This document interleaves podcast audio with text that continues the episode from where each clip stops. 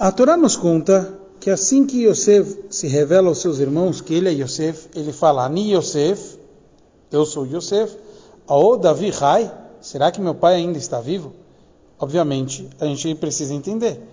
Diversas vezes, em todas as conversas, os irmãos falaram para Yosef que o pai estava vivo. A gente vai entender isso entendendo aquilo que Urashi mencionou anteriormente, que Yaakov nunca conseguiu ser consolado por, pela perda do Yosef, já que Yosef permanecia vivo.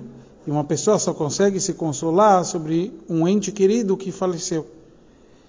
Agora a gente entende. Yosef fala para os irmãos: se eu sou Yosef, significa que meu pai nunca se consolou. Então, como meu pai está aguentando? A Oda Vihai, como pode ser que ele aguentou tanto? E por isso, logo depois ele fala: Maru, vão rápido. E subam, Vealu Elavi, subam ao meu pai e falam para ele que eu estou vivo. Porque é realmente pikuach é perigo de vida ele ficar tanto tempo com essa falta do Yosef.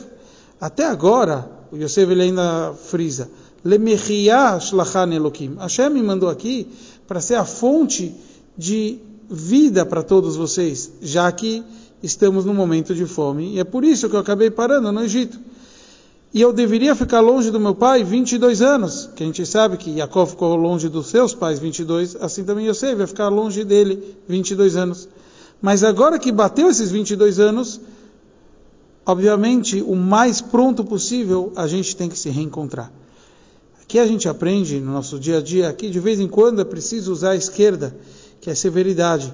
Mas logo depois, no primeiro momento, a gente já tem que tentar fazer algo de bondade e tentar sempre aproximar e mostrar como a gente está tão em breve querendo sempre fazer o, bem para todos.